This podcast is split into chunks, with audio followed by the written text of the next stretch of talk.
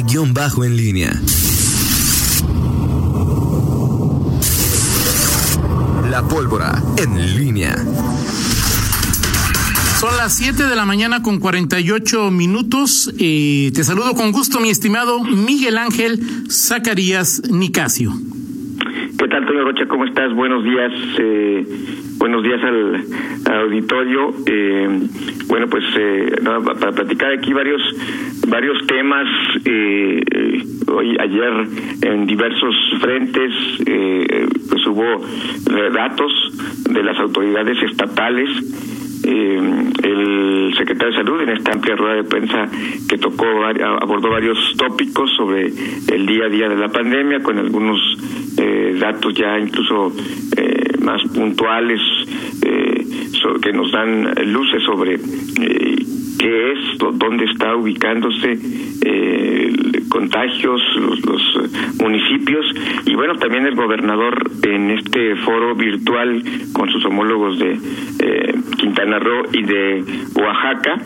Eh, bueno, pues también ya hablando de un tema que tiene que ver eh, con la saturación eh, que, empieza a darse en clínicas del Seguro Social y del ISTE, que obviamente pues impactará en, en, en lo que tiene que ver con el Estado, con el sistema de salud, el urgir a este convenio para pues que los derechohabientes de estos institutos puedan atenderse en, eh, en lo que es las clínicas eh, del Estado y lo que significa esto, que implica no solamente es un convenio, una cortesía, un aviso, sino pues obviamente recursos, ¿no? Sí, de acuerdo. De acuerdo contigo, Miguel. Y bueno, ayer eh, eh, platiqué otra vez con algunos directivos del, Seguro Social sobre esta declaración que hacía el gobernador Diego Sinué en el foro de Concaín. Me decían que, bueno, que recordar que el seguro es eh, la institución más grande que hay en, México en materia de, de, salud y que cuenta con toda la estructura para hacer frente a la pandemia del, del COVID. Me decían que hasta ayer no había sido necesario que la Secretaría de Salud le hubiera prestado algún ventilador al IMSS como se mencionó, no sé si se mencionó, no Miguel, pero este, no sé si fue claro el gobernador decir que a quien le había prestado eh, eh, ventiladores era el seguro, el seguro dice que no, que no les ha prestado ninguno, que el crecimiento de los contagios y de los pacientes hospitalizados ha ido a la alza en el estado y en el país, que el seguro ha trabajado, como ya lo habíamos platicado, en la reestructuración de, de los hospitales y hablaban de que es tiempo de trabajar en, en conjunto y sumar esfuerzos y que bueno, pues de alguna manera estaban dispuestos a transitar de la forma más adecuada en esta en esta pandemia en una situación pues es eh, complicada. Hay que recordar Miguel que seguro pues atiende la mitad de la población guanajuatense y, y, y, lo que pues, los que estamos eh, que somos derechohabientes, los tenemos derechohabiencia ahí, pues esperamos que esperamos que no nos toque, que no nos contagiemos y si nos contagiemos que no nos pongamos graves. Y si nos ponemos graves pues en el seguro pues no sé digo pues que, que, sea cierto todo lo que me dijeron ayer no pues mira Toño la, la, digo eh, lamentablemente en el día a día pues sí el, seguro social es el es el, el, la institución más grande en materia de salud pública en el país, de eso no hay eh, ninguna duda. Eh, el, el punto es que, y lo hemos dicho en otros eh, momentos y para otras circunstancias mucho menos eh, delicadas que el momento que se vive ahora, eh, el tema es pues digo todos todos nosotros aportamos las cuotas nuestras cuotas a través de de los eh, descuentos en, en, nuestras empresas eh, el tema es qué ha pasado con el seguro eh, social las, estas estos datos vaya no creo siendo el gobernador Diego Sinué es decir se habrá inventado esto, o sea, de, que el ISTE está, y, y, no solamente hablando de un, de un dato aleatorio, es decir, ah, se me ocurrió, este, o sea, él, él habla ya de firmar un convenio, es decir, no es un tema, oigan, este, chequen porque están llegando al tope, o sea, dijo, vamos a firmar un convenio y esto también tiene que ver con, con la, eh, el dato, el debate que se daba en días pasados y que la propia Secretaría de Salud notificó a través de un boletín de eh, un tema de las pruebas. Claro. Es un tema menor dentro de eh, lo que es el COVID-19. O sea, ya el gobernador está hablando de un tema mucho más, mucho mayor, el, la, eh, la atención médica hospitalaria.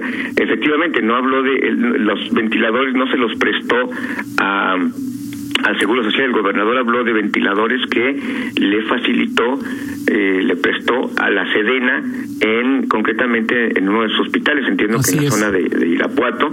Pues seguro pensaron que era ellos, Miguel. Sí, no, no, esa, esa, eh, el gobernador fue muy claro, dijo que en al Sedena, porque dijo en Sedena están reconfigurando el, el uno de los hospitales para eh, atender a, a, gente, a personas con, con COVID, y, y ahí fue la referencia del del gobernador. Eh, el tema, Toño, es eh, justamente cómo estos eh, signos, es decir, tú ves, escuchas lo que dijo el gobernador, escuchas lo que dijo el secretario Daniel Díaz, y, el tema es que va, esto va creciendo, como se dice, ¿no? El, la eh, la presión sobre eh, las clínicas, sobre el sistema de salud.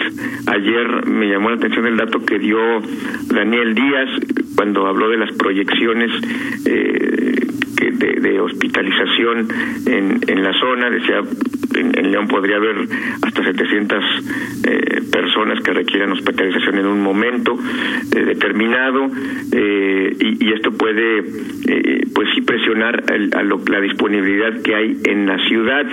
Y dijo, no hay ningún problema porque con el, la, la movilización, ¿cómo, ¿cómo le llama? La logística, también está dispuesta para que si en algún lado o en algún momento se pueda saturar alguien que requiera atención de, por ejemplo, León, pues se pueda mover a un hospital de otro estado, referencial, como dicen en términos eh, médicos, a, eh, a otro hospital de otra zona del estado. Eh, en fin, pero es, son, son datos acumulados que se van eh, generando en los últimos días y de manera particular ayer, porque eh, tanto el gobernador como el secretario de Salud hablaron y, dieron datos, pues que, que, nos dan luz sobre lo que ocurre eh, en, en, esta situación y en este momento en que pues estamos ya arribando otoño eh, ya ahora sí a lo que es el, la parte más crítica según los pronósticos oficiales. De acuerdo, de acuerdo contigo. Ayer en la rueda de prensa que, que, que encabezó Daniel Díaz Miguel, eh, asistió por primera vez la doctora Elvia, Elia. no recuerdo el apellido. Elia Lona. ¿Perdón? Elia Lara Lona. Eh, eh, así es. Me pareció muy interesante, digo, abordó datos que, que como periodista, como simples ciudadanos que somos, pues no habíamos, no habíamos visto, pero estas gráficas que mostraba y que dejaban claro que al menos en, en, en, León eh, había los picos se demostraban que los mayores contagios se daban en fines de, de, de semana, ya lo de en horarios no laborales, eso ya me parecía, ya sería un un, láser estadístico, ¿no, Miguel? Pero, pero sí que se daba en el fin de semana y, bueno, pues queda claro de que no, no respetamos la, la, la, la, cuarentena. Y al fin, una de las frases con, con las que cerró se me quedó muy grabada, decía que también la responsabilidad está en, en nosotros y decía, si tú no te cuidas, si tú no te lavas las manos, si tú no te alimentas bien, si tú no haces ejercicio, ¿quién lo va a hacer por ti? Totalmente de acuerdo. Nadie, ¿no? Ahora, Toño, y es un tema que platicábamos de, hace un par de semanas, eh, cuando estaba a punto de darse el, regreso a la renovación de actividades. Es decir, es que es eh, si, si, cuando estaba el confinamiento, las medidas de confinamiento, cuando había la jornada de sana distancia que ya terminó y que muchos han entendido como que ya, ya puede ser lo que hacías antes de, que iniciara el confinamiento, eh, si antes de eso no todos respetaban eh, había un porcentaje que había que respetaba solamente la la pandemia, perdón, el confinamiento, la sana distancia, el quedarse en casa. Si en ese momento lo había, con mayor razón ahora, te, y te, te, decía, y lo, lo, discutíamos tú y yo, eh, de pues que era lógico que habiendo más oferta eh, bueno, de entrada el tema de, las actividades eh, de trabajo, ¿no? Es decir, más gente que iba a trabajar, nuevas actividades, obviamente iba a, generar más, más eh, movimiento en transporte público, sobre todo en, en las calles. Pero también, si había este restaurantes, bares que, que, tú sabes algunos en, la en la eh, respetando las disposiciones de la autoridad otros pasándose un poquito más del límite.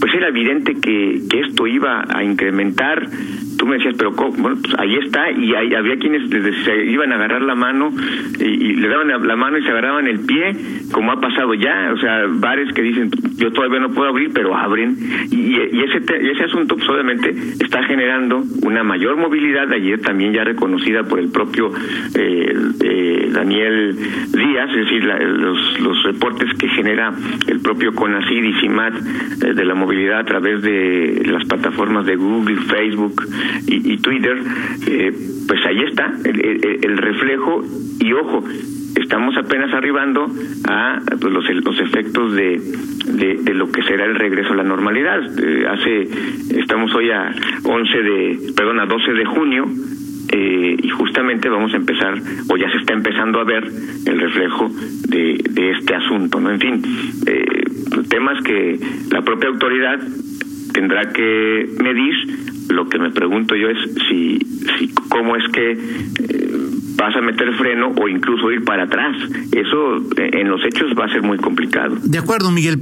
Eh, hay alguna, por ejemplo, ayer tanto Daniel como la doctora Lara Lara Lona eh, esta gráfica que hablaba de que la mayor parte de contagios se da donde eh, eh, en el corredor industrial del Bajío, ¿no? Es decir, ahí había este mapa, hablaba también o, dejaba, deslizaba el señalamiento, no lo deslizaba, lo dejaba claro, que los contagios se dan en lugares cerrados, ¿sí?